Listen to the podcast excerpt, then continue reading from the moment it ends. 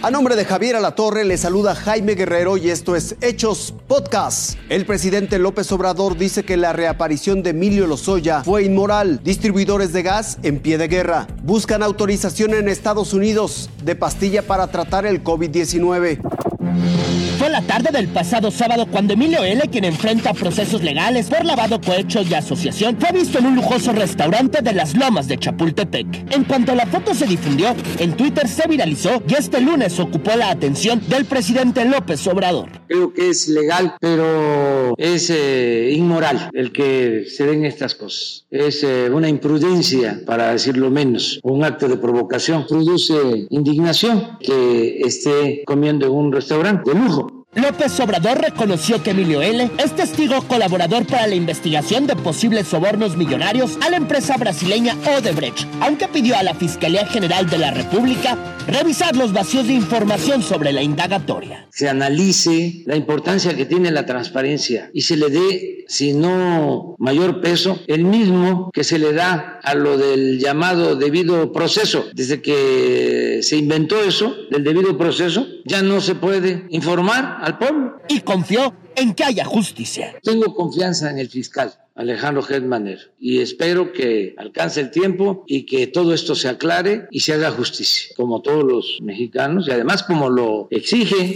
Más tarde el FGR informó que Emilio L. sigue bajo proceso y tiene hasta el 3 de noviembre para presentar pruebas en su defensa por la investigación del caso Odebrecht. Irving Pineda, Fuerza Informativa Azteca.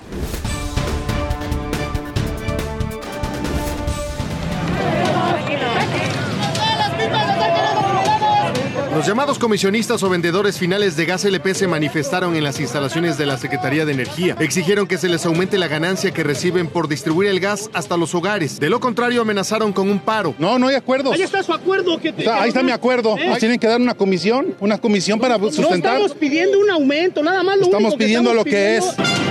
Y es que después de ser recibidos por funcionarios de la dependencia no se llegó a ningún acuerdo. En un comunicado, la Secretaría de Energía aseguró que los comisionistas exigieron que se aumente un peso el kilo de gas LP para que ellos tengan mayores ganancias. Las autoridades se negaron, ya que esto dijeron perjudicaría el bolsillo de las familias mexicanas. Además explicaron que la tarifa máxima de gas LP que se fija cada semana se basa en los precios internacionales, en la tarifa de venta de la terminal de reparto y en el cálculo del porcentaje de ganancia adecuado para los distribuidores. Pues, al final de cuentas no sabemos qué quieran también los gaseros, ¿no? Ante ello, los inconformes bloquearon este lunes vialidades y hubo enfrentamientos con autoridades en la Ciudad de México. También se registraron bloqueos en vialidades y accesos del Estado de México. Por lo pronto, en cinco estados aseguran que ya iniciaron un paro. Oaxaca, Puebla, Veracruz, Estado de México y la Ciudad de México. Sin embargo, el Estado de Hidalgo anunció que no se sumaría a la protesta. Con información de César Méndez y Enrique Pardo, Fuerza Informativa Azteca.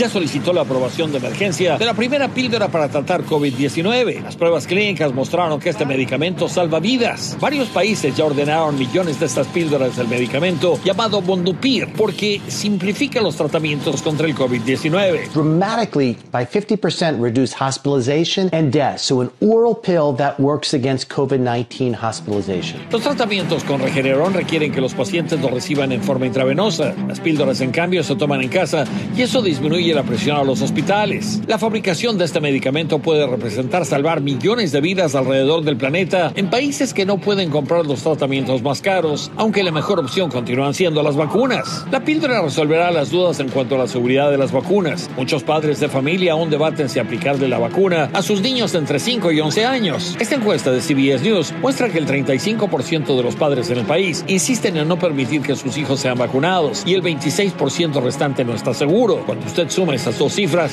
superan con 61% en mucho el 37% de los padres que están de acuerdo en las vacunas. El gobierno de Estados Unidos ya está comprando 1.7 millones de dosis para antes de que termine el 2021. Y Merck está ya ofreciéndole a varios países el cerrar contratos con ellos para venderles hasta 10 millones de tratamientos. Esto es muy importante porque si el gobierno está haciendo este tipo de trato, es que sabe que en la Administración de Alimentos y Medicinas, la FDA, hay inclinación por aprobar pronto estas pastillas y estas píldoras. En Washington, Armando Guzmán, Fuerza Informativa Azteca.